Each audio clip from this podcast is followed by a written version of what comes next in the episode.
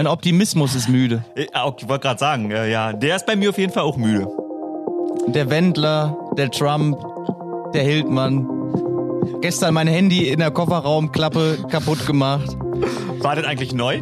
Das war ziemlich neu. Oh nein! War ziemlich neu. Oh nein, ey, Max, Max, Max. Was, was sind das für Tage? Ich hätte den iPhone 4 leihen können. Zur Erklärung, äh, das iPhone 4 ist äh, die Stoppuhr des feinen Mannes. Äh, die, die, das steht nämlich hier bei uns auf dem Tisch. Das close doch. Wir haben vorher über Prince P gesprochen und ich habe gedroppt, dass Prince P ähm, für den Zehlendorfer Junge äh, so genau der Art der Typus Bad Guy war, den man möchte. Halt nicht so abgefuckt wie die Abgefuckten, aber der hat auch schon mal über das Ficken gesungen. Und äh, dann ähm, habe ich meine Stoppuhr rausgeholt. Und jetzt du weiter. Und äh, die Stoppuhr, die sieht sehr mondän aus, würde ich sagen. Also es ist ein iPhone 4. Ältere werden sich erinnern. Und äh, das nutzt du wirklich, also du hast natürlich äh, ein, ein iPhone 14, was du äh, im Alltag benutzt und ein, ein iPhone 4, was du wirklich nur dazu benutzt. Äh, für mehr ist es nicht zu gebrauchen, als einfach die Zeit zu nehmen, die wir hier brauchen. Absolut. Und das ist die Stoppuhr des Zehlendorfers, haben wir dann. Äh, Zehlendorf muss man erklären. Äh, Berliner Vorort, äh, die Münchner würden wahrscheinlich sagen Grünwald, die Kölner mhm. würden sagen äh, Marienburg, also Ah, okay, gut, ja, siehst du, das ist eine Art gated Community. Ah, also das so kann man das so kann man das definitiv stehen lassen. Ja, genau, richtig. Deshalb, weil das iPhone 4 ist meine Stoppuhr. Das ist schön eine Art gated Community. das mag ich. Es gibt eigentlich überhaupt keinen Grund, hier gute Laune zu haben. Muss man mal ganz ehrlich vorneweg sagen. Ich war ja. die ganze Nacht auf. Es ist Mittwoch. Was haben wir jetzt? Mhm. Ich kann es auf meinem Handy nicht erkennen, wie viel Uhr wir haben. Ich sehe, es ist eine 12 vorne, 12 Uhr. 12 Uhr 21. 12 Uhr 21. Ja. So viel kann ich auf dem Display noch erkennen. Äh, und ich war die ganze Nacht mal wieder wach. Und ich hatte den, den Livestream quasi laufen, bin dann immer wieder weggenickt. Äh, und dann kamen die ersten Hochrechnungen von der US-Wahl. Mhm. Mhm. Am Anfang äh, sah es so aus, äh, als würde, würde Biden viel mit nach Hause nehmen. Viele Bundesstaaten. Aber jetzt ja. hat äh, der große Donald aufgeholt. Mhm. Äh, Stand jetzt gibt es noch kein offizielles Ergebnis. Stand jetzt gibt es aber auch schon die Ankündigung von Donald Trump, egal was passiert. Also ich glaube, wenn, er, er gewinnt, wenn, er, wenn er gewinnt, dann wird da nichts genau. angefochten, aber falls er dann verlieren sollte, wird das Ganze angefochten. Und äh, wir haben ja letzte Woche schon drüber gesprochen hier, mit welcher Stimmung wir hier sitzen. Ja. Ja. Man weiß es nicht. Also man weiß auch Stand jetzt überhaupt noch nicht, was passiert. Deswegen können wir uns da jetzt noch nicht drüber, drüber auslassen, aber man kann sich schon mal gepflegt drüber aufregen. Das, das ist wahr, das ist wahr. Ähm, ja, Trump hat ja seinen Sieg schon erklärt. Ich bin, äh, ich habe mir ja nicht viel angeguckt, muss ich gestehen. Ich habe ähm, so um 20 Uhr, 21 Uhr habe ich geswitcht äh, um mir, ich nenne es mal, beide Seiten der Medaille zu geben zwischen dem Bild.de Livestream, wo das Oval Office nachgebaut wurde. Ich hab's gesehen, ja. Vielleicht saßen die aber auch wirklich da drin. Vielleicht war es auch das echte, eben, richtig. Ja. Ähm, und äh, dem Zeit-Livestream, weil ich wirklich, ich wollte ich, ich weiß nicht, ob die Taz auch einen Livestream hatte, den hätte ich dann, glaube ich, auch noch dazu nehmen müssen. Ähm, dann war ich kurz auf Fokus.de. Ich wollte einfach mal gucken, wie, wie der Deutsche das analysiert. Und der Deutsche hat es ja eh schon fertig analysiert gehabt. Das war ja, ähm, ja, etwa, es ist, es ist sehr ermüdend. Deshalb, äh, ich gucke gerade auf die ähm, Stimmenanzahl. Mhm. Und ähm, weil ja äh, so viel erzählt wurde, dass ähm, die Wahlbeteiligung so groß ist wie noch nie, tatsächlich ist sie höher, wenn ich die Zahlen sehe an abgegebenen Votes für beide Kandidaten als im letzten Jahr, aber nicht so erdrutschmäßig höher, wie mir suggeriert wurde mit 100 Millionen äh, Briefwählern. Ähm, konnte man davon ausgehen, oder bin ich davon ausgegangen, weil auch alle wählen jetzt, dass sie vielleicht 150 Millionen Wähler haben. Da sind sie wahrscheinlich weit von weg, weil Biden hat 67 Millionen und ähm, den Bogen schließe ich und dann komme ich zu meinem Punkt. Äh, Trump hat 65 Millionen und damit hat Trump 5 Millionen mehr Stimmen erhalten als im letzten Jahr. Jetzt ohne bei der letzten Wahl. Äh, genau, als mhm. im letzten Jahr, als, äh, als bei der letzten Wahl. Ähm, deshalb, das bleibt für mich am Ende ähm, ohne was werten zu wollen ähm, übrig. Deshalb bin ich so müde darüber, weil am Ende ist es eine Wahl, dass die bisschen nicht demokratisch abläuft und an manchen Stellen, beispielsweise Texas, hat irgendwie pro ähm, pro Bezirk nur ein, äh, ein Ballot gehabt, eine, eine Ballot ohne sozusagen. Ein Wahllokal. Ein Wahllokal, mhm. ja, sorry, das Sprechen ist heute wieder mal ganz schwierig. Glückwunsch, dass ich einen Podcast mache. Hi da draußen. Hi. wir, ähm, haben noch gar nicht begrüßt. Hallo, liebe, liebe Suppis. Zu ja, Sport Support. So. Folge Nummer 16? Ja, genau, ja. 16, ja, ja, ja. Bei den Rückwärtszählern. So nämlich. Ähm, deshalb, also, dass da viele Dinge im Argen sind, ist, glaube ich, äh, mittlerweile hinlänglich bekannt, aber am Ende haben bei einer zumindest noch ein Stück weit freien Wahl, nicht ein Stück weit, sondern die Wahl ist schon recht frei, bei einer freien Wahl mehr Menschen Donald Trump gewählt als vor vier Jahren. Und deshalb ähm, bei aller Empörung, die ich als Europäer auch verspüre, dass soweit möglich ist, aber mei, der, der, der Mensch hat mit der Demokratie ja auch die Verantwortung erlangt, ähm, das, was er, was er macht, auch dann ertragen zu müssen. Ja. Und ein Stück weit wird das gemacht, was wir da alle ertragen müssen. Und deshalb, ja. Ob es wirklich eine, eine, Demokratie ist, was wir da in den ja, USA haben, ist wieder eine andere Frage, aber ja. das passt nicht mehr auf unser äh, nee. Blatt Papier hier. Nee, das stimmt. Das ähm, stimmt. Aus sportlicher Sicht können wir noch ganz kurz darüber sprechen. In der NFL fand ich es wirklich sehr, sehr bemerkenswert mhm. und äh, jetzt subjektiv betrachtet auch viel intensiver als noch vor vier Jahren. Ja. Der Aufruf, der war allgegenwärtig. Vote. Jeder Spieler, gut, das war vor vier Jahren vielleicht auch schon so, vielleicht nicht in der, in der, in der Menge, aber es gab Spieler, die aktiv dazu aufgerufen haben, ohne Partei zu ergreifen, mhm. zu sagen, Wobei auch geht wählen. gemacht wird, äh, vor allen Dingen von den, von den ähm, ehemaligen. Also ja. Brett Favre beispielsweise hat äh, Donald Trump unterstützt. Ähm, von den Aktiven, ich weiß ja nicht, wahrscheinlich haben ein Großteil der Spieler äh, offensichtlich auch beiden unterstützt. Aber ähm, was faszinierend ist, dass, ich habe Daniel Theiss gehört in einem Interview, dass bei der letzten Wahl in der NBA Deutscher Basketballspieler. Genau, deutscher Basketballspieler äh, Boston Celtics, ähm, dass scheinbar bei der letzten Wahl in, unter den Basketballern nur 20 Prozent der Spieler gewählt haben. Jetzt sind es 90 in der NFL, wo auch 90 ähm, propagiert, dass es so viele sind. Also das hat sich auf jeden Fall geändert, neben Spielern, die sowohl Demokraten als auch Republikaner unterstützen, was schon immer so ein bisschen ein Thema war, haben jetzt endlich scheinbar die Spieler auch angefangen, äh, tatsächlich ihr Wahlrecht auszuüben, weil ihnen das vorher scheinbar nicht vergönnt war, weil es sie nicht interessiert hat, wie auch immer. Also das ist schon mal ein guter Schritt in die richtige Richtung, weil ich glaube, genau so kann man wirklich Menschen animieren, wählen zu gehen, indem man nicht nur sagt, ja, je mal wählen, sondern dass man sich wenigstens selber so weit damit auseinandersetzt, dass man auch wählt. Das ist viel Spekulatius jetzt, aber jetzt steht am Wochenende wieder ja, ein ganz normales Sportwochenende an. Ja. Wobei ganz normal muss man da, glaube ich, in Anführungszeichen setzen. Wie gesagt, es ist Mittwoch, 12 Uhr. Wenn ich auf mein Handy gucke, sehe ich nur 12 vorne.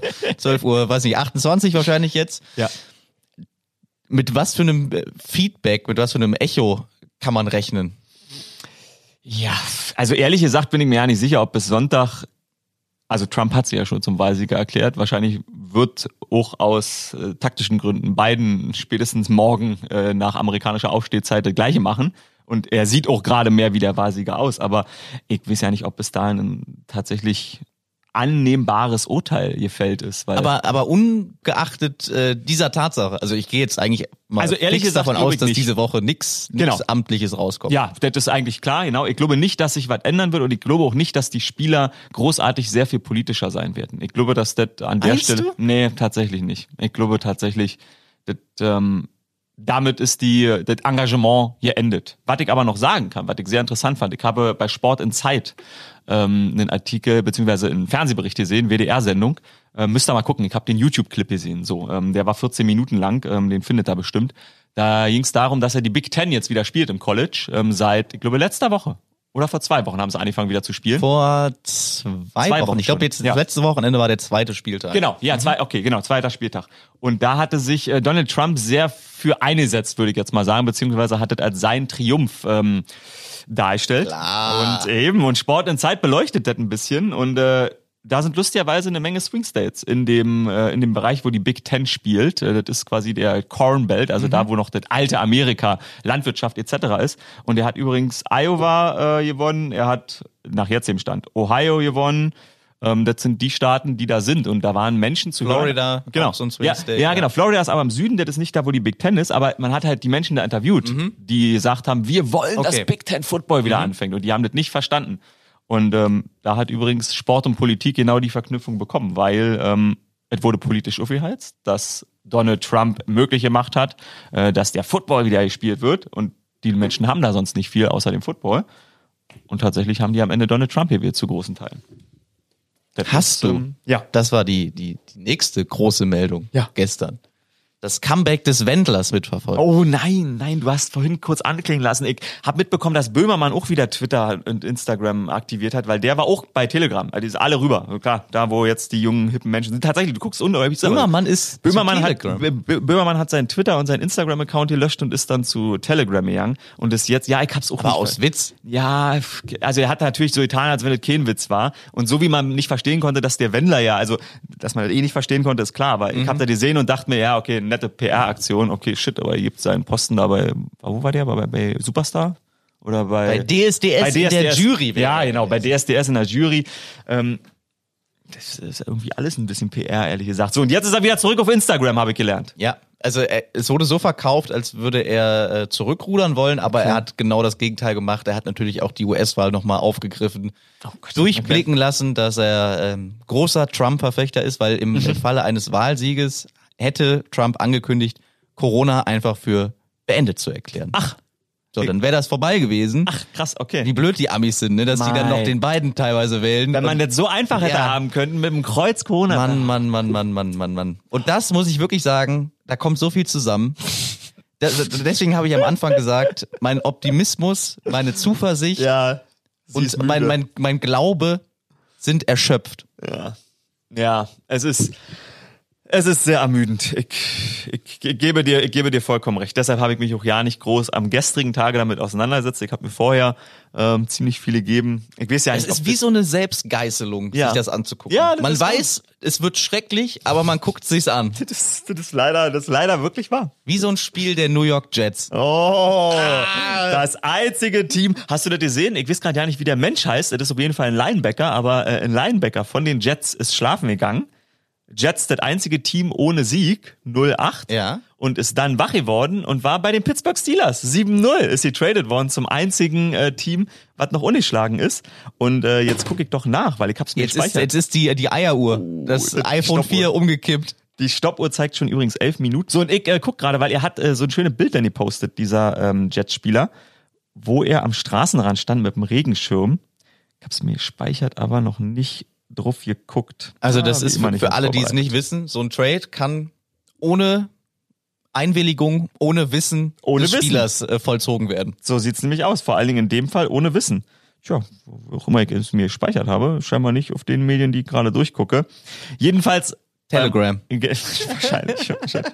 Nee, das ist das Einzige, weil ich mir wirklich nicht installieren würde. Da, da ist mein ich Interesse gehört nicht mehr groß von, genug. Von jemandem, der, der sich das jetzt runtergeladen hat. Ja ein, äh, er, er schimpft sich Journalist, deswegen hat er sich das geholt, ja. nur um zu gucken, was da abgeht, dass ähm, wenn du das verlinkt hast mit irgendwelchen anderen Kanälen, dass jeder dann benachrichtigt wird, dass du dir jetzt Telegram runtergeladen hast. Ach, ach nee. Das ist schon mal das Totschlagargument, wow. sich das zu holen, weil das, das ist, also auf die oh, wow. Nachrichten habe ich gar keinen Bock. Nee, das ist peinlich. Avery Williamson heißt er ja. ähm, der Kollege Linebacker, ähm, ja, hat ein schönes Bild gepostet, wie er am Straßenrand steht mit so einem Regenschirm und wie so ein Taxi anhalten will und hat geschrieben, next stop Pittsburgh. Und äh, vom 08 zum 7-0 Team, ich glaube tatsächlich, am Ende verdient er ja nicht mehr oder weniger Geld damit, aber am Ende ist er jetzt sehr glücklich, weil er jetzt bei einem äh, siegreichen Team gelandet ist. Alter, wie finden wir das, dass das wirklich so passieren kann? Und wir hatten es ja letzte Woche schon, als du diesen, ja. diesen mhm. arrivierten Artikel vorgelesen hast, dass ähm, ja. die, die Jungs einfach nur dafür da sind, Sport zu machen, sich in den Lehm zu werfen und ob das jetzt äh, im äh, verschneiten Green Bay ist oder im, im sonnigen Miami, das hat denen egal zu sein. Ja, es ist, es ist, es ist so schwierig, das, das zu bewerten. Also ich fand den Ansatz aus dem arrivierten Artikel ganz gut.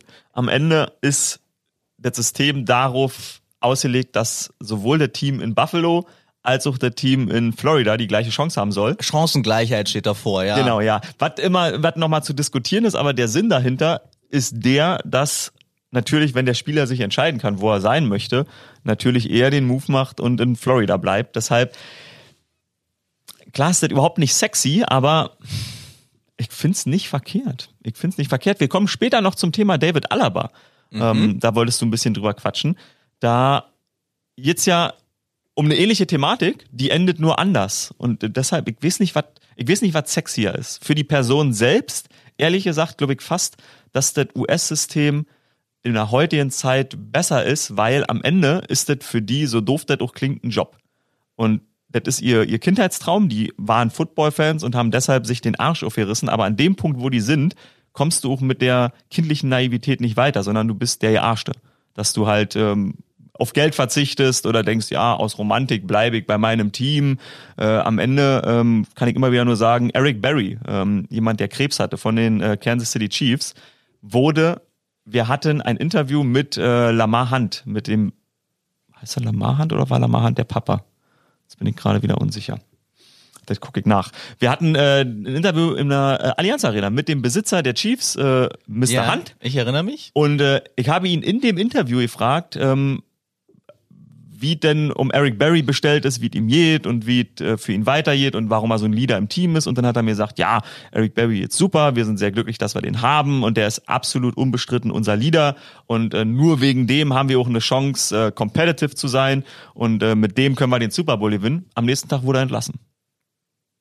Am nächsten Tag kam die Meldung, dass er entlassen wurde, aus Cap-Gründen.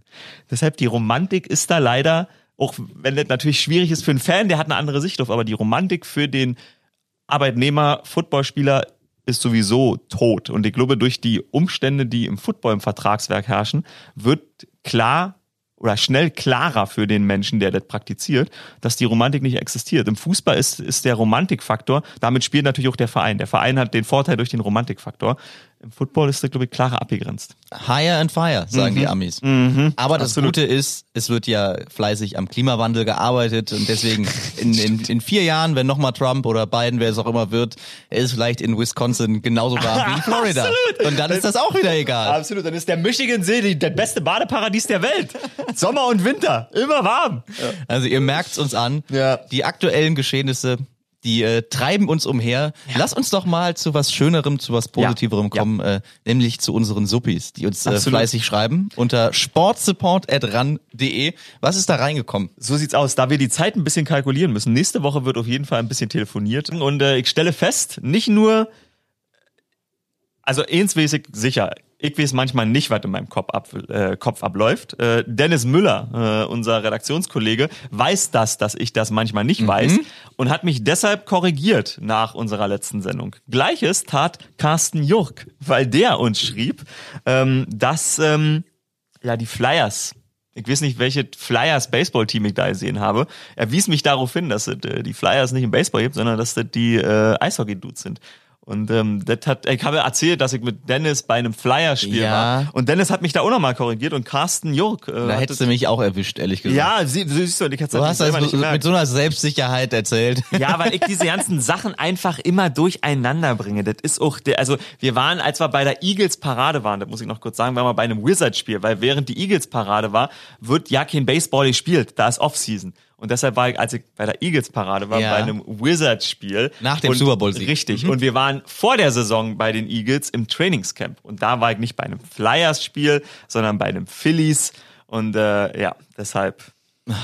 Naja. Aber die, die Hotdogs haben da genauso geschmeckt wie in der Eishockeyhalle. Das ist absolut richtig. Das ist absolut richtig. David Krause hat auch geschrieben, dass er ähm, großer Fan ist. Übrigens, ähm, Carsten äh, will mit uns mal über ähm, Skaterhockey sprechen. Da ist er äh, ganz gut drin, spielt bei den, ähm, jetzt kann ich meine Schrift wieder nicht mehr lesen, ich glaube, die Cottbus Skywalks sind's. äh, entweder ist es Rotthaus oder Cottbus. Äh, ich weiß nicht, welche Stadt das ist. Ich glaube, das ist Cottbus. Cottbus Skywalks. Ähm, das fand ich sehr interessant, weil wir ja im Hockey äh, bei den Herren und bei den Damen saujut sind, also im Feldhockey. Ich weiß aber nicht, wie es beim Skatehockey ist und frage mich ehrlich gesagt, ob das so ein Unterschied ist. Das Ein Kollege von uns, TC, spielt das. Ah, du hast recht. Jetzt, wo du sagst, Ja. ja. Also er hat früher Eishockey gespielt und Ja, ja, ist dann, ich glaube, das ist sogar näher an Eishockey als an Feldhockey. Ah, also ich glaube, du kannst hinterm Tor entlang und so. Also ah, das dann ist, sind wir glaub ich- wahrscheinlich schlechter als beim Feldhockey. Ja, Feldhockey ist immer gut. Mhm. Aber ich glaube, das ist wirklich, das ist Eishockey ohne Eis. Ah, Und okay, ohne krass. Schlittschuhe, sondern mit Rollschuhen. Guck mal, wie du dich auskennst. Ich mich nicht. Deshalb äh, werden wir hoffentlich. Carsten, du hast übrigens keine Nummer mitgeschrieben. Deshalb erzähle ich das jetzt gerade, fällt mir ein. Schick mal deine Nummer, damit wir äh, da drüber quatschen können, weil sonst. Ähm, Egal, Cottbus oder Rothaus. ja, ob du aus Rothaus oder aus Rot, Rothaus oder Cottbus. Ja, wahrscheinlich ist es doch eher Cottbus. Das ist, ich hatte erst beim C. Naja, ich mach mal ein Foto ähm, und twittere das mal, wie meine Handschrift ist, damit ihr mal das Leid nachvollziehen könnt. Äh, und David Krause ähm, äh, gönnt den äh, LA Dodgers den Titel auch sehr, hat die 2018 äh, bei einem Spiel live gesehen und ist deshalb äh, jetzt so ein bisschen Dodgers-Anhänger. Und ähm, da ist mir am Sonntag, als wir zu den Chicago Bears geschaltet haben, in unserer Live-Sendung gegen die Saints, mhm. in die Overtime, äh, habe ich so zu Tobi, äh, der wieder da war, mein Mann im Ohr, äh, gesagt, weißt du, wie geil dieses Stadion eigentlich in Chicago ist und wie unfassbar laut das ist. Das ist wirklich eines der lautesten Stadien, die ich live physisch erlebt habe, weil auch da war ich mit Dennis Müller zur Saisonvorbereitung, zur Eröffnung. Da waren vielleicht ich weiß jetzt nicht, wie wir da passen, wahrscheinlich so 60, 70.000. Ähm, da war nicht mal die Hälfte an Zuschauern da und es war so unfassbar laut bei einer Saisoneröffnung. Die haben einfach nur den Ball rumgeworfen, da war nicht mhm. mal ein mhm. richtiges Spiel und äh, das war jetzt halt leer, das Stadion. Und ich erinnere mich noch, als ich mit Dennis da hingekommen bin, dass mich das so ein bisschen auch an das Olympiastadion in Berlin erinnert, weil das ist so eine alte Schüssel und halt nicht wie heutzutage mit Eingangskonzepten, dies, das, Ananas, äh, Fluchtwege und so weiter. Du kannst an jeder Stelle des Stadions ins Stadion rein, ja. so kleine Bögen und du kannst überall rin marschieren so ein geiles Gefühl. Man kommt auf so ein leichtes Plateau, läuft die Treppen hoch, sieht dann dieses alte Stadion, was so ein bisschen aussieht, ja, wie, nicht wie aus der Antike, aber halt amerikanische Kultur, sieht aus wie aus der Antike, von außen so mit Backsteinen äh, angerichtet. Innen ähm, Styropor. Innen Styropor, genau, richtig. Äh, ein richtig gutes Gefühl und so laut und ich muss ich stehen. Ähm, ich will unbedingt Geisterspiele noch sehen. Also äh, unser Kollege heute ist Kollegentalk, Leo Hofgärtner, kommentiert äh, für äh, die Blinden im Stadion des FC Bayern die Fußballspiele. Mhm. Und äh, wenn ähm, da wieder Zuschauer zugelassen werden, möchte ich unbedingt da mit rein, um mal ein Spiel mit 1000 oder 2000 Zuschauern zu erleben. Aber als ich das gesehen habe und die Erinnerung an das äh, Stadium in Chicago getriggert wurde, habe ich so gedacht, oh shit, irgendwann, irgendwann in zwei Jahren, anderthalb Jahren, wann auch immer, kann man wieder in ein volles Stadion gehen und das Stadionerlebnis genießen. Und äh, da freue ich mich durch weil das, äh, das sind geile Sachen. Daran erinnert man sich übrigens. Das wird so ein krasser Moment. Da ja. habe ich auch jetzt schon ein paar Mal drüber nachgedacht, wenn du mal wieder in einem Stadion stehst, das ausverkauft ist, ja. was ja vor einem Jahr noch völlig normal war. Ja. ja. Ich glaube, das wird uns äh, die ein oder andere Träne mhm. 100 Prozent juckeln. 100 Prozent. Also auch weil das ja sowieso unrealistisch ist, weil wir beide ja so geil. Also da muss man ja auch mal sagen, wir unterhalten uns hier, äh, so wie wir halt bei einem Kaffee sitzen bei uns vor der Haustür, quatschen wir darüber, aber das ist ja erstmal gleich. Also damit sind wir mit all unseren Zuhörern gleich. So quatschen Menschen über Sport. Aber wir haben halt das Glück, auch mal an dieser scheiß Seitenlinie zu stehen, während da übrigens gerade ein Super Bowl stattfindet. Du stehst seit zwei oder drei Jahren immer unten für die Interviews äh, und während des Spiels, ich stehe dann dabei so im äh, Chicago-Training um mich herum, Akeem Hicks, wie, wie die alle heißen, nee, der ist bei Denver mittlerweile, egal. Also stehen die Spieler drum äh, und du stehst da und guckst und die Leute jubeln ihre Spieler an und das ist so unfassbar laut, das ist einfach so ein geiles Gefühl, du riechst den Rasen. Das ist natürlich für uns nochmal unfassbar besonders toll, äh, dieses Gefühl in so einem ausverkauften Stadion zu stehen. Was ist eigentlich, da haben wir noch nie drüber gesprochen, dein ja. geilstes Stadionerlebnis? Egal ob jetzt oh. auf Arbeit oder privat. Boah, das ist wirklich eine gute Frage. Da muss ich drüber nachdenken, weil ich nichts, ich will, ich will nicht den besten Moment, also, was ich nie vergessen werde, sofort fällt mir immer ein, der Super Bowl in New York, mein erster. Mhm. Ähm, und eigentlich, also ich hatte. Da warst du ja als Redakteur. Genau, oder? da war ich als Was Redakteur. hast du während des Spiels dann gemacht? Da war ich auf dem Ü-Wagen ja. und hab quasi ähm, äh, Buschmann und Stecker äh, souffliert. Äh, souffliert? Souffliert? Ja. Soufflé, souffliert? Naja, also ins Ohr geflüstert. Soufflé gebracht. Soufflé gebracht, richtig, genau. Eine, eine kleine französische Mahlzeit äh, rüber erreicht. Ähm, wie denn äh, was jetzt gerade passiert, also ist das ein historischer Super Bowl, das war Denver gegen Seahawks, das war schnell sehr, sehr klar und dann habe ich halt für die so ein paar Fakten recherchiert und gesagt, übrigens, das erste Mal seit 93, dass so eine hohe Führung war und damals Montana gewonnen und so weiter und dann konnten die halt erzählen und sagen, wow, äh, richtig geiler Super Bowl. Das habe ich da gemacht, auf dem Über. Mhm.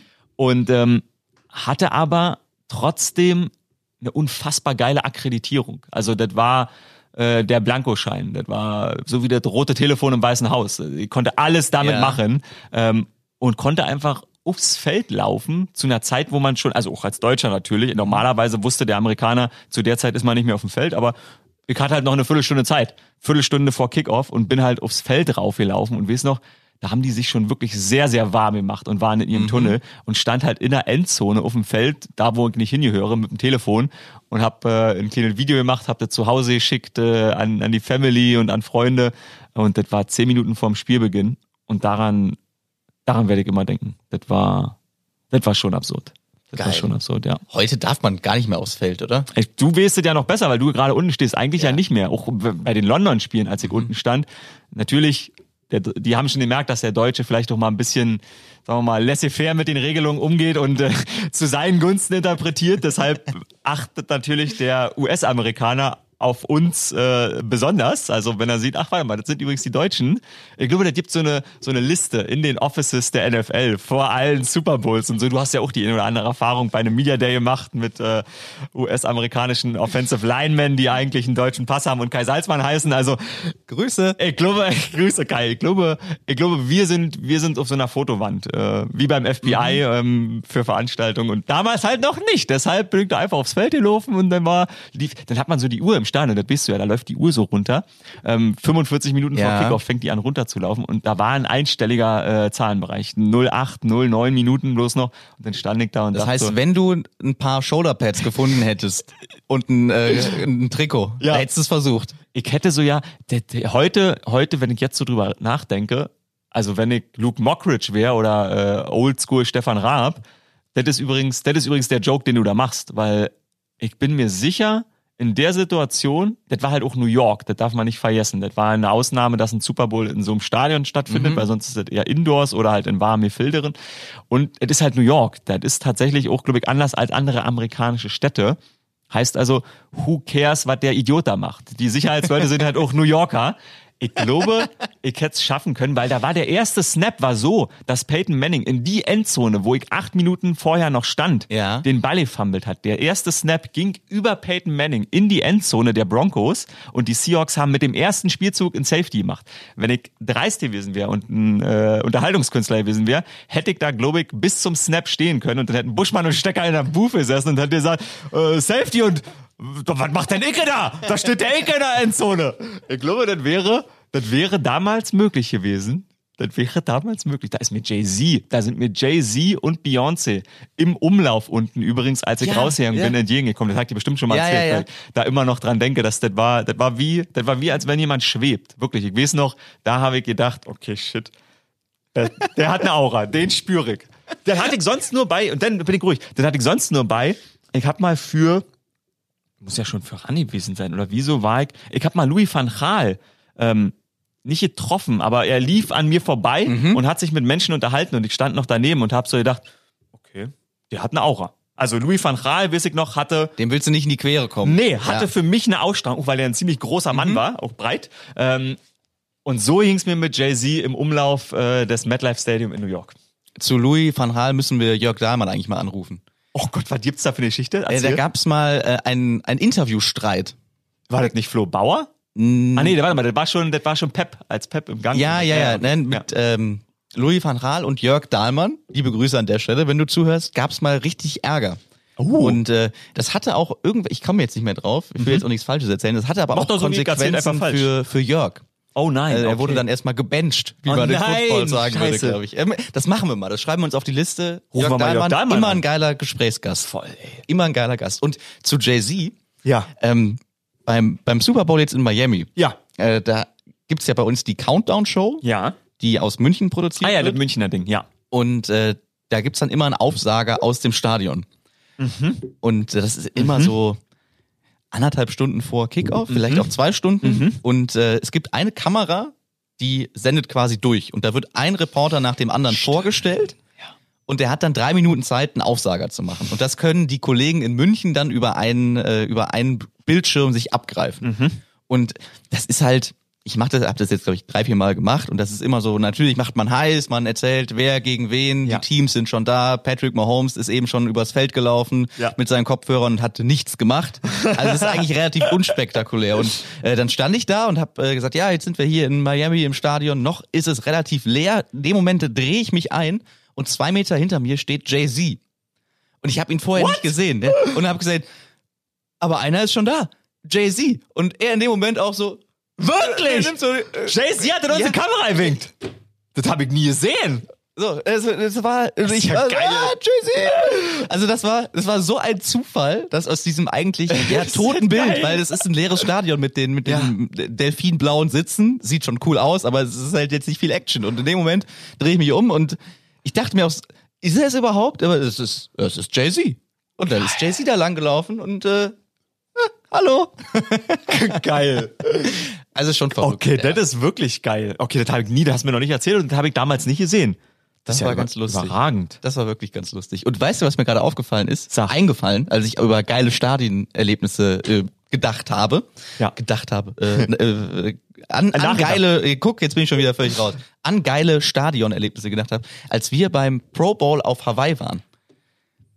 Oh, da haben wir was gedreht. Ja, warte mal, ja. wartet. Ach, das war der, wo. Oh Gott, ach, ja, das war der, wo keine Akkreditierung. Huch. Ja, genau. Nein, ja, erzähl du erstmal die schöne Geschichte dabei, genau, ja.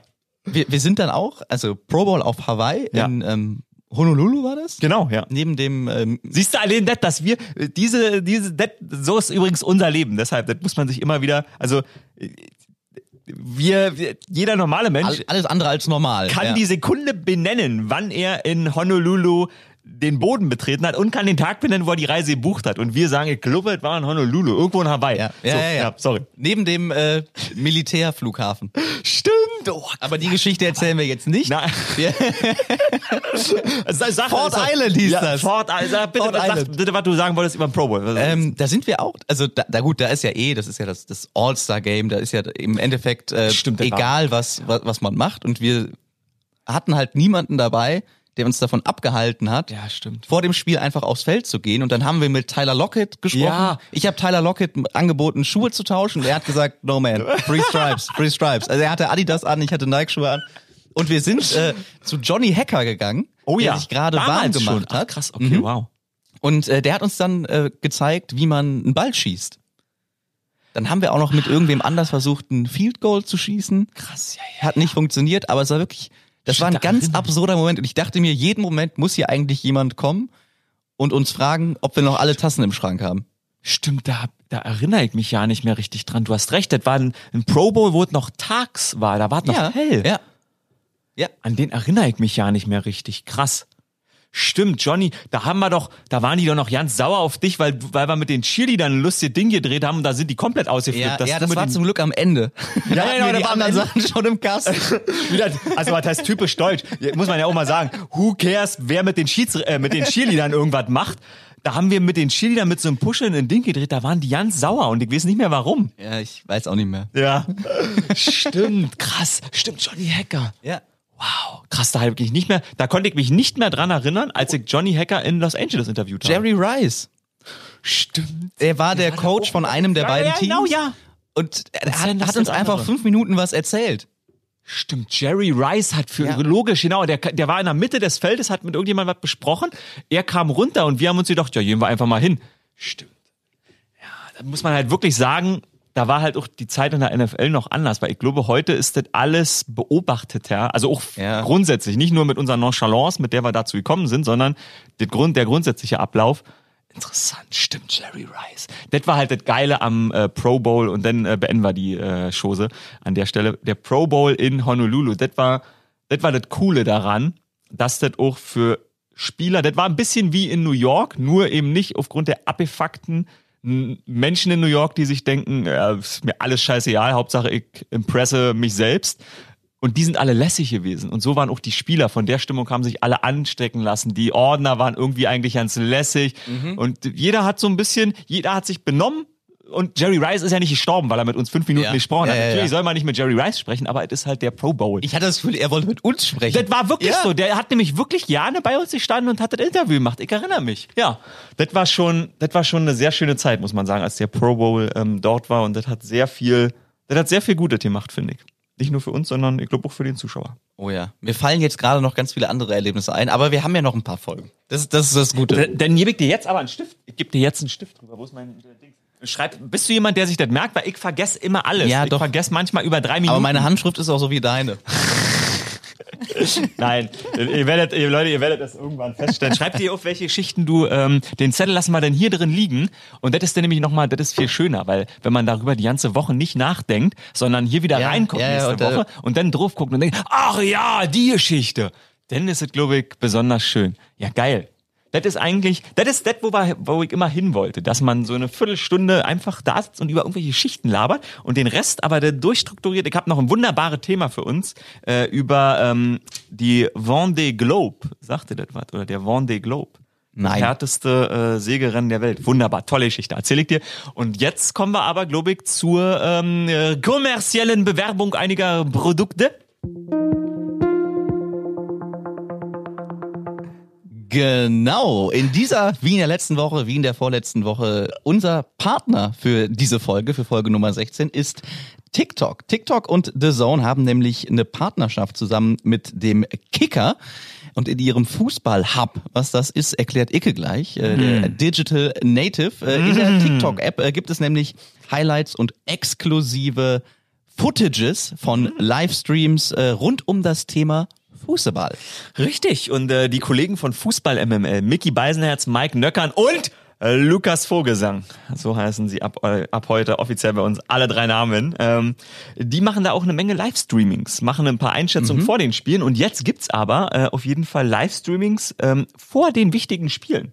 Und äh, deshalb solltet ihr einfach mal, wenn beispielsweise der Champions League Wochenende, was ihr, wenn, wenn ihr diesen Podcast hört, gerade hinter euch liegt, Gestern übrigens geile Spiele. 6-0. Bayern 6-2, Gladbach 6-0. Ja, ja, da war richtig, da war richtig einiges los. Äh, So, und da macht ihr in Zukunft folgendes. Ihr macht die TikTok-App an, geht äh, auf den Fußball-Hub und guckt da nach den ähm, ja, exklusiven Livestreamings vor den Spielen. Da gibt's nämlich nochmal alles Wissenswerte. Mein Liebling äh, auf TikTok weiterhin Alfonso Davis. Mm, Von dem mhm. gibt's da auch äh, jede Menge zu sehen. Er nimmt euch mit äh, in seinen Alltag als Fußballer. Und ja, es ist nicht so anstrengend, wie man sich das vorstellt, wenn man von sie glauben kann.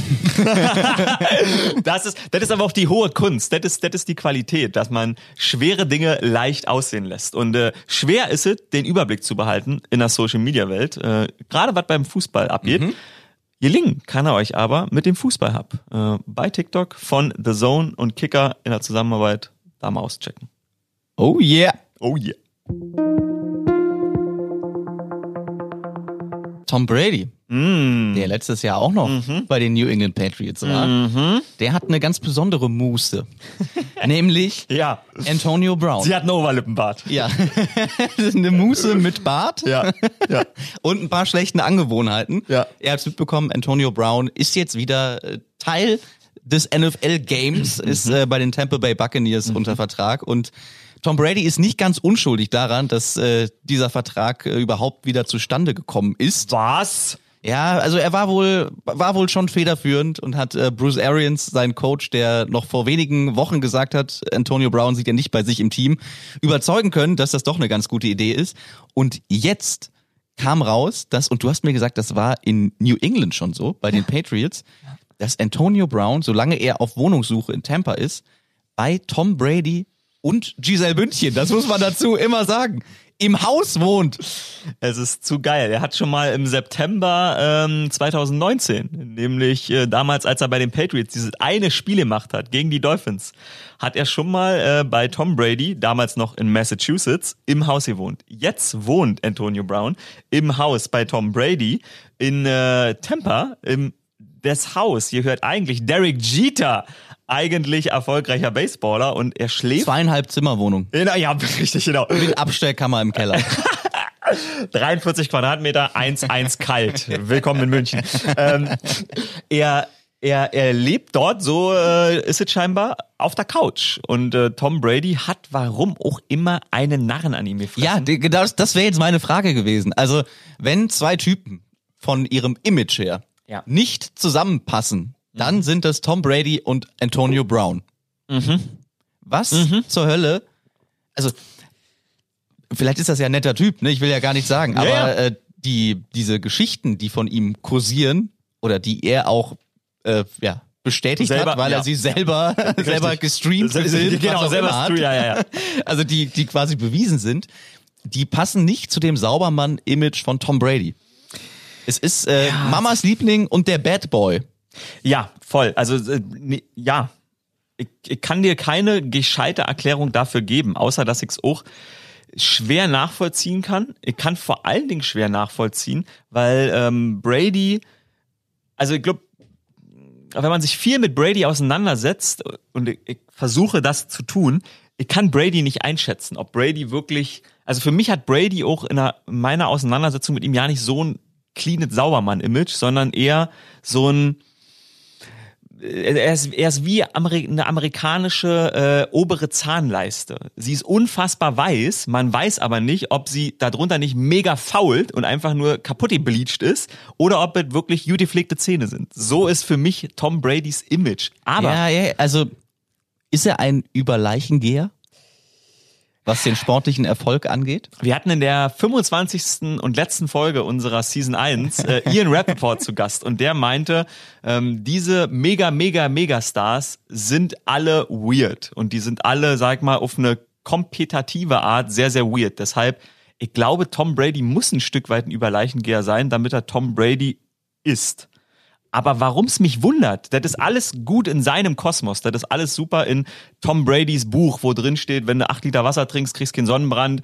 Äh, Tom Brady, äh, Proteinprodukte, Caps. Ähm, dann hat er diesen Alex, Rodriguez heißt er nicht, Alex, irgendwas, sein, sein ähm, Physiotrainer, der so ein bisschen auch auf Voodoo macht, etc. Mhm. Das ist alles in seinem Kosmos okay. Was das Faszinierende daran für mich ist, er teilt sich ja das Bett mit Giselle Bündchen. Und Giselle Bündchen Was ist sagt eigentlich. die denn dazu das eigentlich? Heißt, dass Giselle Bündchen zulässt, jemand wie Antonio Brown im Haus verkehren zu lassen. Äh, Wir gehen davon aus, dass dieses Haus mehr als ein Bad hat, aber ins selbe Klo zu scheißen.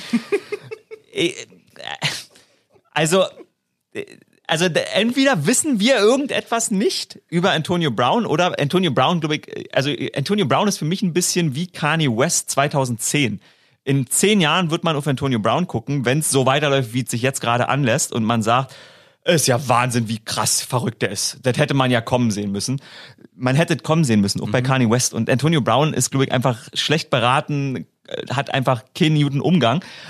Das, das Giselle, das, also entweder wissen wir was nicht, weil seine eigene Darstellung so schlecht ist und natürlich auch ein bisschen die von dem, der ihn anstellt, also da hat ja auch ein NFL-Team, zieht ja auch eine Leverage daraus, dass man Antonio Brown für, ich weiß nicht, was er jetzt bekommt gerade, fünf Millionen, glaube ich, oder er bekommt auf jeden Fall nicht viel. Minimum. Genau, Minimum, das stimmt, ja. genau, ja nur anderthalb Millionen mhm. oder so.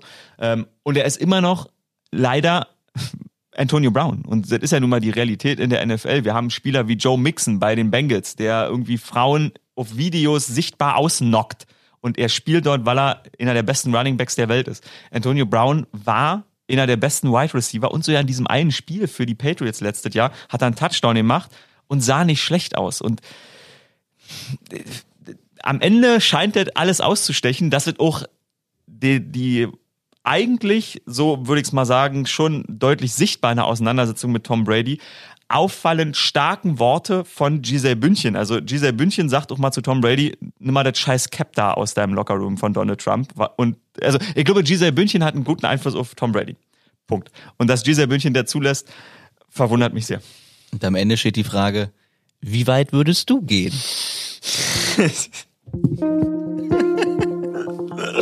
ja. Ne, das, also ich glaube, da ist ähm, ja dem Erfolg alles untergeordnet. Ja. Und ja. darüber und kann man sich mh, treffend streiten. Absolut. Bruce Arians hat übrigens gesagt, Tom Brady hat da keine keinen Einfluss drauf genommen, dass äh, Antonio Brown bei uns ist. Äh, Bruce Arians hat als äh, Steelers Offensive Coordinator mit Antonio Brown zusammengearbeitet und deshalb war das eine Teamentscheidung.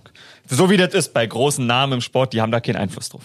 Wo wir schon bei... Ich rüttel immer an den Kabeln. Jetzt kriegst du noch hin, bei der Technik hier immer am Kabel zu rütteln. Trottel, ey. Wir brauchen hier, hier alles kabellos. Ja, man, man muss mir die Hände anbinden auf dem Rücken. Wo wir bei ähm, extravaganten Personen sind. Mhm. Diego Maradona. Oh ja, ja, habe ich äh, gestern gelesen liegt äh, im Krankenhaus, Krankenhaus ja. äh, hat Hirnblutung gehabt und äh, das klingt erstmal alles gar nicht so fein. Nee, am Freitag 60 geworden mhm. ähm, und ich bin schon Freitag halt über Diego Maradona wieder stolpert, habe ein paar äh, ähm, Audioreportagen über ihn gehört, auch über seine Karriere, als er dann äh, zu Neapel gegangen ist etc. Hand Gottes, die ganze Geschichte, auch wie er in Argentinien wahrgenommen wird, weil er neben seinen Eskapaden ähm, und den sichtbaren, den, also Drogenprobleme hatte er ja schon, während er noch gespielt hat, aber jetzt ist er dann so aufgegangen, aber er hat ja ein Team trainiert, ich weiß jetzt ja gerade ja nicht welches, aber er hat auf jeden Fall ein Team in Argentinien, wie er trainiert. War, es war Mexiko, glaube ich. Mexiko? Ja. Ah, okay. Also es kann gut sein, dass er auch in Argentinien ja, ja, ja. Äh, Trainer war, aber dann hat er tatsächlich in Mexiko einen Zweitligisten, glaube genau, ich. Genau, korrekt, einen Zweitligisten, ja, ja.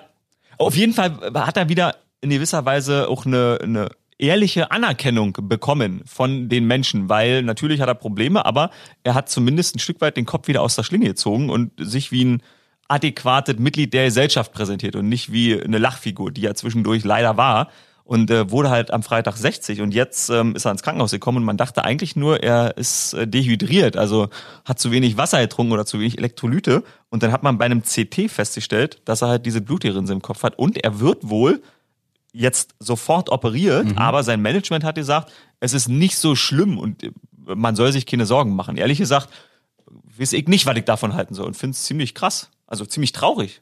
Die Hand Gottes. Die Hand Gottes. Und äh, im Zuge dessen, weil ich gesehen habe, dass er 60 wurde am Freitag, habe ich auch ein bisschen nach ähm, Fritz Walter recherchiert. Der ist nämlich am äh, Samstag, wäre er 100 geworden, hatte er seinen 100. Ja. Äh, Geburtstag. Und äh, es gibt ein sehr schönes Zitat von Joachim Fest, das möchte ich euch einfach mit auf den Weg geben, Historiker. Ähm, der hat gesagt, es gibt drei Gründerväter der Bundesrepublik.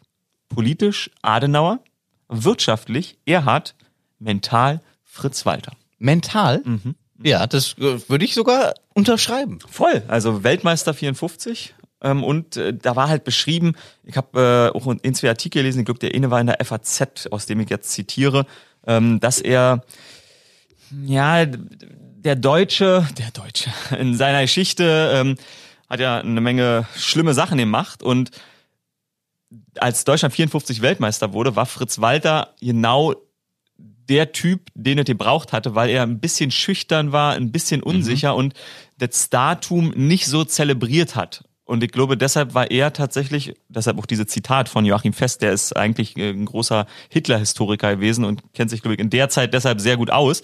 Und deshalb hat er ihm, glaube ich, die mentale Rolle zugeschrieben, weil das eine Art der Demut und eine Art des Umgangs mit Erfolg war, die Deutschland damals sehr gut tat und scheinbar einen Weg geebnet hat, aus einer unfassbaren Schuld irgendwie einen Weg wieder rauszufinden, auch sich selber ein bisschen ja, zu fühlen und zu akzeptieren. Und was hätte Fritz Walter über David Alaba gesagt? Oh, interessant. Ähm, ich wisse nicht. Ich glaube, er wäre sehr bruskiert gewesen. Meinst du? Ja.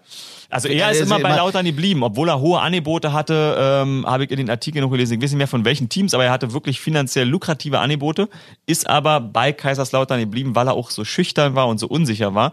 Und äh, der FCK hat ihm da eine Sicherheit gegeben. Ich glaube, Fritz Walter wäre generell über die aktuelle Fußballergeneration ja, nicht sehr amüsiert. Was, bist du, bist du, denkst du auch, dass das, das Alaba in der Situation, also Causa Alaba, ähm, vielleicht müssen wir das, wie heißt der äh, Heiner mit Vornamen? Ähm, der Bayern-Dude-Präsident.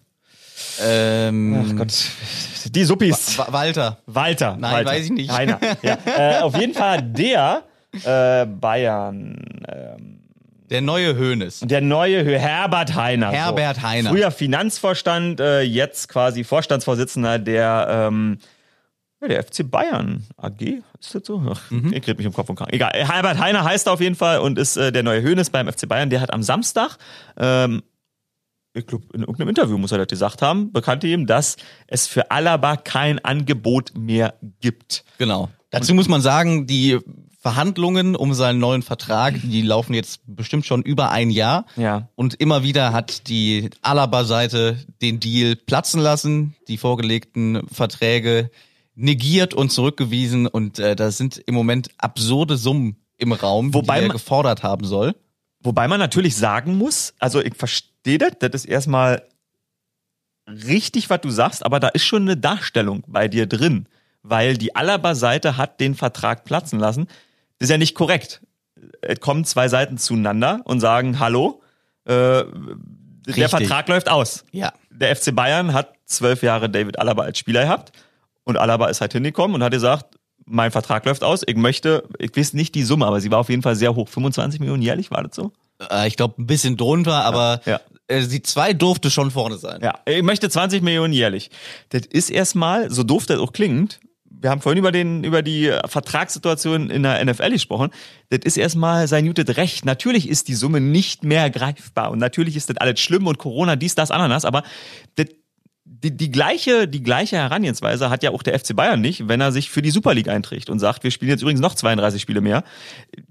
Also die gleiche Herangehensweise hat das Unternehmen Fußball als Ganzes auch in jeder Phase ihres Lebens. Deshalb hat erstmal nicht Alaba was platzen lassen, sondern Alaba wollte was haben. Bayern ich finde das aber, aber generell schelmisch. Okay. Ich habe dann Corona im Hinterkopf. Äh, ja, zu Recht, gut, ja. Fritz Walter habe ich im Hinterkopf. Ja, okay, okay. Ich habe Menschen gut, im Hinterkopf, die wirklich was für die Gesellschaft tun. Ja. Ich habe ja. Ärzte im Hinterkopf. Ja. Und ja. deswegen, ich, ich, es zwingt ja keiner von diesen Spielern die Summen, die da bezahlt werden, ihn zu überweisen. Das ist schon nee. mal wahr. Nee. Soweit muss man muss man fair sagen. Ich habe genau das gleiche der, immer der Markt, der den ja. Preis äh, festlegt, ja. bestimmt Angebot und Nachfrage. Ja. Aber ich finde irgendwann ist es auch mal gut. Und im Fall von David Alaba, der in der Jugend zum FC Bayern kam, wenn mhm. auch äh, mhm. relativ spät erst, mhm. Ein Eigengewächs des Vereins ist, so wird ja. er auch immer dargestellt ja. und verkauft. Eine, und eines der letzten übrigens. Äh, Exakt. Äh, Thomas Müller fällt mir noch ein. Exakt. Aber in der aktuellen Mannschaft ist dann nicht mehr viel. Deswegen waren die Bayern, glaube ich, auch sehr dran interessiert, ähm, ihn zu halten. Und das ist, das, deshalb, das ist alles, ich verstehe dich. Das weiß er ja alles. Das weiß er alles. Und deshalb, ich, ich, ich fühle voll, was du sagst, aber ich fühle exakt das Gleiche, was du beschrieben hast, bei dem FC Bayern. Ich fühle exakt das Gleiche bei jeder Aktion, die der FC Bayern macht, weil du sagst, der ist der letzte Eigengewächs. Worum geht's denn für den FC Bayern? Um Darstellung. Wir ja. haben vorhin über Brazzo ein bisschen gequatscht. Warum ich glaube, dass Brazzo an der Position ist, wo er ist. Das letzte Eigengewächs, David Alaba, ist natürlich also Müller sehe ich überall, wenn ich durch München laufe, auf der Werbebande, aber auch Alaba sehe ich sehr, sehr häufig. Und das ist einfach etwas, also ja, der ist identitätsstiftend für den Verein und das kann man halt auch zu einer müden Markt machen, ne? Absolut. Und ich glaube, das ist, das ist am Ende der Grund, warum Alaba und der Berater, das ist alles nicht cool. Ich verstehe die Fußballseele, aber ich verstehe die Gegenseele oder die Seele der anderen Seite. Die Gegenseele. Dass das alles, alles auf eine Art Seelenlosigkeit beruht, von beiden Seiten, ist übrigens auch klar, weil der FC Bayern, also wenn der nochmal einen Dreijahresvertrag bekommen hätte und es geht darum, dass der FC Bayern 18 zahlen will und Alaba will 22, dann sind äh, 4 mal 3 sind 12 Millionen. Der FC Bayern macht einen Jahresumsatz von 785 Millionen im Jahr. Ohne Super League, ohne alle, was noch kommt. Natürlich ist Corona schlecht für die, aber das sind 12 Millionen, die sie mehr bezahlen für David Alaba. Natürlich ist das in der Abs es geht nicht ums Geld. Der FC Bayern kann sich auch 45 Millionen leisten. Der FC Bayern kann sich jede Summe leisten, die es notwendig macht, um David Alaba zu behalten, weil David Alaba. Aber dann geht's auch um Gehaltsgefüge. Weil wenn, wenn, wenn Alaba die, die, die 45 bekommt, dann ja. ist der nächste, der klingelt der Herr Neuer, dann klingelt der Herr Lewandowski und der Herr Müller und die sagen alle, ja gut, wieso kriegt denn der dreimal so viel? Der schießt nicht so viele Tore wie ich oder, oder verhindert nicht so viele Tore wie ich. Das ist alles richtig. Das ist alles eine gute Denkweise vor 20 Jahren, als ein Fußballverein noch EV war, eingetragener Verein. Du, jeder Fußballfan argumentiert aus dem Herzen, aus der Sicht des EVs. Das Problem ist aber, dass das ja. kein EV mehr ist, sondern das ist AG oder Aktienkommanditgesellschaft, SE, irgendwas. Der, der, der, die, die NFL-Spieler sagen genau das immer positiv. Wenn der O-Liner, wenn Aaron Rodgers hingeht und, hingeht und sagt, ich kriege 45 jährlich und davon alles garantiert, dann applaudieren alle anderen Spieler am nächsten Tag und sagen, geil, er hat's für uns möglich gemacht, dass ich beim nächsten Mal eine Million mehr bekomme. Und du hast gerade genau das Gegenargument gemacht. Deshalb, ich verstehe das alles, aber durch meine Sportsozialisation verstehe ich absolut auch die Gegenseite. Weil natürlich ist das gut für die Halsgefüge und zwar für die Spielerseite, weil Geld spielt keine Rolle. Und wenn Alaba 20 bekommt, kann Lewandowski hingehen und sagen, ich krieg 28. Und dann kann Neuer hingehen und sagen, ich krieg 30. Und das ist natürlich für die Spieler sehr, sehr gut, weil am Ende äh, wollen die Spieler von dem Kuchen und die kriegen übrigens, ich habe mir das als äh, Corona anfing angeguckt, die kriegen tatsächlich einen sehr hohen Anteil vom Gesamtkuchen ab beim Fußball. Das muss man auch fairerweise sagen. Der Anteil ist sehr, sehr hoch von dem Geld, was drin kommt, was netto am Ende übrig bleibt, was doch an die Spieler geht. Aber das hat halt der Fußball versäumt, da mal ein Regularium wie einen Salary Cap zu schaffen. Aber für die Spieler ist das unterm Strich sehr, sehr gut, weil die spielen Fußball und mit diesem Fußballspiel verdienen ganz viele Menschen ganz, ganz viel Geld. Auch Herbert Heiner, nicht ohne Grund, grinst da auf dem Foto, was ich ihn gerade sehe, so, so freudig, nicht ohne Grund, nicht ohne Grund grinst Kalle ganz freudig in der Kamera, wenn er sprechen kann. Das ist, ähm, das ist nicht nur, das ist nicht nur wegen Geschenken, sondern, ja, wahrscheinlich aber hast ich du ja recht. Nee, aber nee, wahrscheinlich habe ich wahrscheinlich also ich, ich, du, du, siehst es halt aus einem anderen Ansatz, äh, als ich das sehe. Ich konnte jetzt gerade das erste Mal relativ deutlich meinen Ansatz ähm, auch verständlich artikulieren. Das ist mir, das war, war für mich gerade ein sehr gutes Gespräch, weil ich konnte für mich klar machen, ohne dass es plump war, aber ich konnte klar machen, was ich denke und fühle, wenn ich über solche Verhandlungen höre. So und du hast ja zu Recht beschrieben, was übrigens alle anderen auch denken. Also wir haben ja diese äh, Bedel-Interview gesehen mit Brazzo äh, bei Sky, wo er gefragt wurde, die Tür ist jetzt zu. Und da hat äh, Sebastian Helmer immer die Frage in den Raum gestellt, ja, wenn Alaba noch mal käme, würde man sich wieder an den Tisch setzen. Und da wollte äh, Brazzo natürlich nicht drauf antworten. Und das ist der einfache Punkt, weil die Tür ist nur deshalb zu, weil der FC Bayern halt jetzt hart bleibt und sagt, wir zahlen dir nicht 20. Und wenn Alaba doch kommt, was übrigens passieren wird, weil Alaba ist derjenige, der das Pokerspiel verloren hat, leider. Also ich hätte es ihm gegönnt, wenn er gewonnen hätte, aber er hat es ja verloren. Ja gut, vielleicht gibt es ja einen anderen Verein in England, der sagt 20. Das kannst Check. du besser einschätzen. Das glaube ich ehrlich gesagt nicht, dass da was in die Richtung kommen wird. Weil Alaba will natürlich, Alaba ist natürlich auch ein guter Fußballspieler und will, glaube ich, noch ein bisschen Titel abräumen. Natürlich. Ja, aber England, aus Bayern Sicht für die Glaubwürdigkeit ja. ist das Ding jetzt durch. Nee, aber für die Seele kannst du, das ist ja, das Eigengewächs, also das verkauft der FC Bayern, also die News habe ich schon geschrieben und das Interview habe ich schon geführt. Also da habe ich Uli Hoeneß schon beim Bayerischen Rundfunk beim 11 Uhr morgen äh, shoppen schon reden hören, wenn sie im März den Vertrag verlängern. Ja, der David ist ja zur Besinnung gekommen. Aber dann läuft froh. jede zukünftige Vertragsverhandlung genauso ab, egal mit wem. Am Ende gewinnt damit der FC Bayern aber übrigens. Warum? Naja, weil der FC Bayern zahlt ihm dann jetzt 18, Alaba unterschreibt nochmal für zwei Jahre und der Junge ist, ist geläutert worden, das kannst du vermarkten, sie werden ihn noch, der, der Deal wird sein, er macht es für 18, kriegt aber irgendwie eine eigene Show bei Bayern im, im Web oder so. Der, so wird's laufen. Und dann wird man es so vermarkten. Alla Boom, der, der, die Late Night. Der FC Bayern stellt so dar, dass er sagt, Alla Boom, die Late Night. Der FC Bayern stellt so dar, dass das, äh, das heimische Kind doch geläutert wurde und wir haben ihn noch zur Vernunft gebracht. Und die Fußballseele wird sich freuen, weil das ist ja unterm Strich das, warum ich mich mit David Alaba ein bisschen auseinandersetze und warum ich, warum ich mich im Herzen mit ihm sozialisieren kann. Weil wenn ich Fußball gucke und ihn spielen sehe, denke ich, der kann ja gut Fußball spielen. Ich finde den so ganz sympathisch. Er ist vielleicht ein bisschen für den normalen Fußballfan ein bisschen zu stylisch und ein bisschen zu swaggerowski, aber ich kann, das, ich kann ihn da nachvollziehen und fühlen. Und am Ende sehe ich halt auch, dass es in diesem Fußballgeschäft wenigstens noch irgendeine Type gibt, die mehr als zehn Jahre bei ihrem Verein geblieben ist. Und am Ende tatsächlich ja sehr erfolgreich ist. Ich glaube tatsächlich, das ist meine Prediction dafür, so wird's laufen. Du ich würde jetzt mit dir hier die Wette abschließen, ja. dass David Alaba nächstes Jahr nicht mehr beim FC Bayern spielt. Vielleicht sogar schon im Winter verkauft wird. Das wäre die Ausstiegsoption übrigens, wenn sie im Winter noch Summe X dafür bekämen. Das wäre die Ausstiegsoption. Ansonsten, wenn der FC Bayern nicht aussitzt, die Zeit wird für Alaba nur knapp. Weil Alaba will ja auf ähnlichem Niveau, Niveau weiterspielen. Und also, wenn es ihm nur ums Geld geht, dann geht er halt nach China und macht halt übrigens 30. Schön, kommt nach einem halben Jahr zurück. Das ist auch fair enough, weil dafür hat er zwölf Jahre genug geleistet, war genug mir san mir und dann soll er auch die 30 eincashen. Aber ich glaube, damit wird er am Ende nicht ganz glücklich werden. Und ich glaube, am Ende geht es ihm auch zu sehr um sportlich. Also ich hoffe, dass es ihm zu sehr um sportliche geht. Deshalb würde ich mir wünschen, aber auch das stelle ich ihm vollkommen frei. Ich werde nicht schlecht darüber denken, wenn es morgen heißt, er hat in China unterschrieben. Aber ich kann natürlich nachvollziehen, dass da die Fußballseele brennt. Jetzt unterschreibt er in China dieser Söldner. Ich, ich kann nicht alles nachvollziehen, aber ich kann mich nicht damit sozialisieren aus den genannten Gründen, weil ich das immer so fühle, wenn ich, wenn ich diese Vertragsverhandlungen und dann sehe ich die, dann sehe ich die Pressemitteilungen, jetzt vermische ich wieder meine Lieblingssache, vermischen von A und B, dann sehe ich die Pressemitteilung vom BVB. Jetzt kommt alles, ja, jetzt kommt alles raus. In den Dommisch-Mixer. Absolut, absolut. Jetzt machen wir, jetzt schuckeln wir das immer durch. Dann sehe ich die Pressemitteilung vom BVB, der das akzeptiert, aber sagt, wir sind nachweislich nicht Treiber der Pandemie und wieso nimmt man uns die Fans weg? Der Fußball ist schon, die Vereine sind sehr, sehr schlecht dran. Das ist schon wirklich so. Also, liebe Suppis, denkt euch mal einen Wetteinsatz aus, den ja. wir hier in den Raum werfen können. Ich sage, David Alaba oh ja. ist weg. Mhm. Da gibt's keinen Weg zurück. Der Teufel, der mir gegenüber sitzt, sagt, nein, er, er kommt äh, zu Kreuze gekrochen.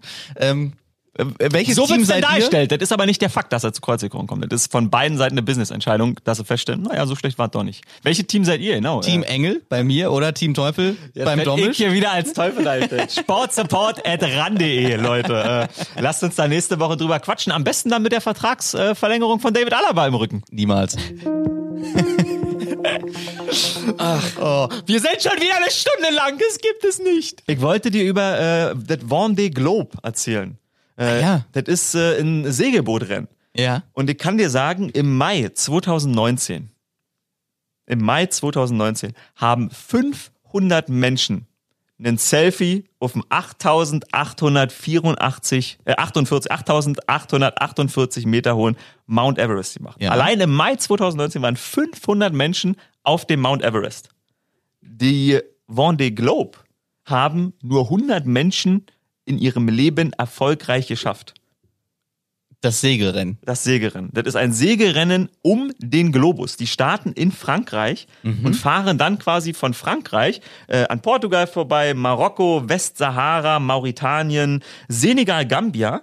Dann fahren sie ein Stück, also dann sind sie quasi an Afrika fast vorbei, dann fahren sie ein Stück rüber, streifen Brasilien und fahren runter bis zur Eisgrenze. Und dann geht's nach rechts. Und dann kommt erstmal rechts. nach Da ist rechts. ein Schild. Also, ja, genau. Richtig. Da steht links Neuseeland. Also, ich gucke, ich gucke auf den Globus drauf quasi. Guck Richtung, wir gucken auf eine Landkarte. Äh, Ja. Nach links jetzt nach Neuseeland und nach rechts jetzt äh, quasi nach Südafrika. Ähm, und da fahren sie dann hin. Südafrika am Kap der Guten Hoffnung vorbei und dann kommt wieder eine ganze Weile lang nichts. Und sie fahren am Südpol an der Eisgrenze entlang. Bis sie Australien treffen, dann an Neuseeland vorbei ähm, und dort dann am äh, Kap Horn vorbei. Und dann kommen sie irgendwann wieder unten in Argentinien an, also am Kap Horn, und sind wieder an Südamerika, fahren dann wieder hoch an Brasilien vorbei und sind wieder in Frankreich gelandet. Und das ist quasi diese Tour. 40.000 Kilometer. Ja, das ist einmal um Äquator. Einmal, äh, genau, einmal um Äquator. 40.000 Kilometer, 80 Tage allein. Allein. Auf diesem Boot. Okay, also jeder fährt alleine. Jeder fährt allein. Ja. Boris Herrmann, 39, wird der erste Deutsche sein, der da am 9., äh, am 8. November startet und das hoffentlich so ja schafft. Äh, wie gesagt, 70 Kilometer schnell fahren die Dinger. Und äh, ich habe äh, in der Zeit war ein Interview mit Boris Herrmann. Ähm, und das habe ich gelesen und habe dann mal ein bisschen danach geguckt. Diese Schiffe, diese Segelboote, die sehen aus wie Raumschiffe. Die haben ein richtige, die haben ein richtiges Cockpit logischerweise mit Computeranlagen, ähm, mit äh, mit Kameras, weil die Dinge, die man da treffen kann, sind unter anderem große Schildkröten oder herumtreiben, herumtreibende Wrackteile. Weil da unten natürlich der ganze Müll, den die Menschen ins Meer werfen. Weltraumschrott. Richtig, Weltraum, genau, Weltraum, exakt wie Weltraumschrott, so sieht's aus. Also so, so hat er es auch gesagt. Und das Boot äh, fährt quasi 70 Kilometer schnell, das sind 37,79 Knoten. Ähm, und es fliegt quasi, weil diese Segelboote, du hast das schon mal gesehen, ihr kennt das auch da draußen. Ja, ja, ja, ja, ja. Das sind die, die so quasi wie so zwei, zwei einzelne Boote zusammengeschlossen haben. Katamaran? Katamaran, Ja. korrekt, korrekt. Ähm, und die fliegen quasi. Die Ja. haben so ja einen Segel, äh, also die haben das Segel oben, das ist so groß wie zwei Tennisfelder. Also das ist die luftfangende Fläche, so groß wie zwei Tennisfelder. Und dann haben sie noch so außen, äh, das, sind- da ist nicht Segel der richtige Begriff, sondern ich muss wieder gucken in meine vielen, vielen Notizen, die ich mir dazu gemacht habe. Tragflächen, so heißt das. Das heißt, heißt wirklich Tragflächen. Und äh, wenn das Boot, wenn man als äh, Drinsitzender das Gefühl hat, es fliegt, spricht der Seemann aber davon, dass es äh, feult. Feult. Ja, ja, Feult. ja. Hast ja, du das schon mal gehört? Ja, das habe ich schon mal gehört. Ste es steht da wirklich. Ich konnte wieder nicht richtig lesen, Mhm. weil da steht, es feult. Also, ähm, das hat mich tatsächlich sehr fasziniert. Das haben 100 Menschen nur geschafft. Und wird, wie viele haben es versucht? äh, es, es gehen 168 an den Start. Okay. Und mehr als die Hälfte kommt halt jedes Jahr nicht an. Aber die gehen da nicht unter. Drei Menschen sind dabei schon gestorben. Okay. Drei Menschen sind auf der Fahrt schon gestorben. Und Wie heißt der Deutsche? Boris Herrmann heißt Boris der. Herrmann. Und Wenn der Boris- zurück ist, dann laden wir den ein hier. Boah, das wäre geil. Das wäre geil, den zu hören. Ich habe den irgendwo in einem, in einem Podcast äh, kurz reden gehört, hatten ja eine Stimme 1,89 groß. Normalerweise, diese Rennen wurde achtmal absolviert. Alle acht haben Franzosen gewonnen. Ähm, und äh, Boris spricht doch darüber, dass eigentlich die Leute, die das machen, eher kleiner sind. Also der Franzose ist ja manchmal, ich glaube, der ist im Schnitt ein bisschen kleiner als der Deutsche. Der ist so groß wie ich. Ja. Äh, ge- Genau, richtig, genau. Er sprach, dass Menschen eher so um die 1,70 sind normal, eher 1,89, 85 Kilo, 39 Jahre alt. Und Boris Herrmann wird der geübte Feuilletonleser sicherlich schon mal schon mal gehört haben oder wird denken, Boris Herrmann, Boris Herrmann, woher kenne ich den denn? Boris Herrmann ist derjenige, der äh, Greta Thunberg im August Nee. über den Atlantik gefahren hat. Nein. Als sie zum Klimagipfel gefahren ist, von Europa aus. Genau, da war Boris Herrmann derjenige, der äh, dieses Schiff damals gefahren hat. Und dann hat er beschlossen, ich fahre ab sofort nur noch alleine. Er hat, er hat, er hat über Greta Thunberg gesagt, fand ich sehr, sehr schön den Satz. Sie ist kein Schnacker. Sie ist okay. Sie ist, sie ist kein Schnacker. Fand ich, fand ich sehr, sehr schön. Das erste Mal allein über den Atlantik ist Boris Herrmann mit 18 gefahren. Das war sein erstes Rennen allein über den Atlantik und Das ist äh, so abgefahren. das ist absolut abgefahren. Der ist da zwischen 80 und 90 Tage für diese Vendée Globe allein auf dem Meer unterwegs. Ähm, Warst du schon mal nachts auf dem Meer? nee, tatsächlich nicht. Das ist wirklich wie im Weltraum. Du siehst nichts. Du siehst wirklich, du siehst einfach nur schwarz. Krass. Das und er sagte, er sagte, er schläft nur im 20-Minuten-Rhythmus, weil das Boot muss währenddessen weiterfahren, halt nicht Mhm. in voller Geschwindigkeit, aber er hat, er hat sich beigebracht, diese 20-Minuten-Rhythmen äh, Schlaf hinzubekommen Mhm. während seines Zivildienst, fand ich sehr schön die Anekdote, während seines Zivildienst und zwar so, dass er mit seinem Bulli immer an der Ampel eingeschlafen ist, bis die Leute hinter ihm gehupt haben. Deshalb hat er gelernt, in so kurzen Momenten wirklich einschlafen zu können, weil der hat ja Angst und er gibt quasi, wenn sie ähm, an dem, warte, wie heißt der Punkt, äh, am, Port, am Point Nemo, Point Nemo wahrscheinlich. Mhm, Point, Point Nemo. Point ja. Nemo. Da, si- da ist er 2688 Kilometer weg vom Festland. Zum gleichen Zeitpunkt wird die Raumstation ISS an der Stelle, wo er gerade ist, über ihm fliegen. Sie ist nur 408 Kilometer weg. Also wenn er Okay. da, und das ist auch, er sagt, also er wurde danach gefragt, wann hat er die größte Angst und wie kriegt er das, das Alleinsein dahin und nicht schlafen können richtig, weil rumtreibende Wackteile, vielleicht trifft er eine Schildkröte und der Boot kentert. Ähm, er meint, am schlimmsten, jetzt verlegt den Faden, ähm, wo wollte, ach so, genau, der schlimmste Moment, da wo er am meisten Angst hat, ist, wenn er tatsächlich raus muss, um was am Segel auf dem Deck zu machen, weil eigentlich ist er häufig unter Deck, da ist es sicher, aber jedes Mal, wenn er aufs Deck steigt, denkt dran, shit, er hat eine vier Monate alte Tochter zu Hause, äh, wenn er jetzt hier ins Wasser fällt, da wird ihn keiner finden. Vendée Also- Globe. Ja. Vendée Globe. Das nächste Mal, wenn ihr in eine Polizeikontrolle geratet, weil ihr wieder am Steuer einschlaft, dann einfach sagen, Der ich trainiere. Ich trainiere für den Vendée Globe. Alles gut. Oh, das ist geil. Das ist doch schon mal einem NFL-Spieler passiert. Der ist betrunken äh, am Steuer an der Ampel eingeschlafen und wurde dann äh, zu 10.000 Dollar Drive under Influence äh, Strafe verknackt. Ja, also das hat mich auf jeden Fall sehr fasziniert, diese Rennen und der ganze Umgang damit. Ähm, und äh, er war der Typ, äh, der Greta Thunberg gefahren hat. Und äh, der ist der erste Deutsche, der daran teilnimmt. Und äh, er war schon zweimal mit dabei und ähm, hat es da leider nicht geschafft.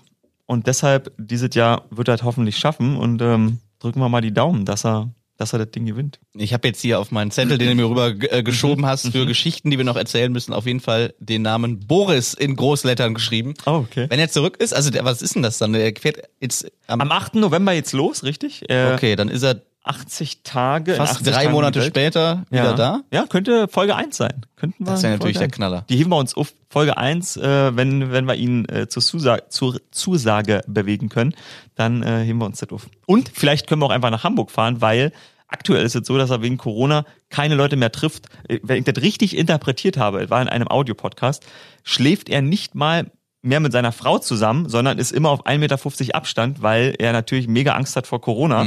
Am 6. werden sie getestet und äh, wenn der positiv ist, dann äh, kann er halt nicht mitfahren und das ist halt sein erster Lebensabschnittstraum, so hat er den genannt. Und ähm, deshalb, der ist da sehr, sehr vorsichtig, lässt sich das Essen vor die Tür stellen. Ähm, fand, ich, fand ich sehr faszinierend. Und ich zeig dir noch ein Bild von ihm. Ähm, man muss natürlich auch sagen, deshalb glaube ich, hat die Zeit im Feuilleton in der Interview äh, äh, jedem, er sieht verdammt gut aus. Oh, er, oh, ja, das, ja, okay. Also der sieht aus wie Zeit Feuilleton Ja, auf dem Bild, das muss man echt sagen. ein wahrer Segler. Ja, wir drücken die Daumen, Ja, äh, dass das alles gut läuft. Das Ja. klingt äh, schaurig und Voll. wir schaffen das. Wir holen den hier rein. Ja, wir schaffen das, ein sehr schöner Satz. Haben wir noch äh, ein Zitat? Äh, wir haben ohne Ende Zitate, ja. Ähm, schauen wir doch mal, was ich heute nehme. Mit welchem Zitat möchtest du diese Ich habe das Sendung beenden. Ah ja, doch, das ist also auch da eine sehr streitbare Figur, den ich jetzt zitiere. Ich habe schon das Zitat für nächste Woche übrigens. Okay. Ähm, aber das interessiert jetzt gehen. Weil ich zitiere Roger Stone, äh, seines Zeichens Politikberater, ähm, auch, glaube ich, ein recht streitbarer Typ, aber er hat mal gesagt, ähm, Politik ist Showbusiness for ugly people.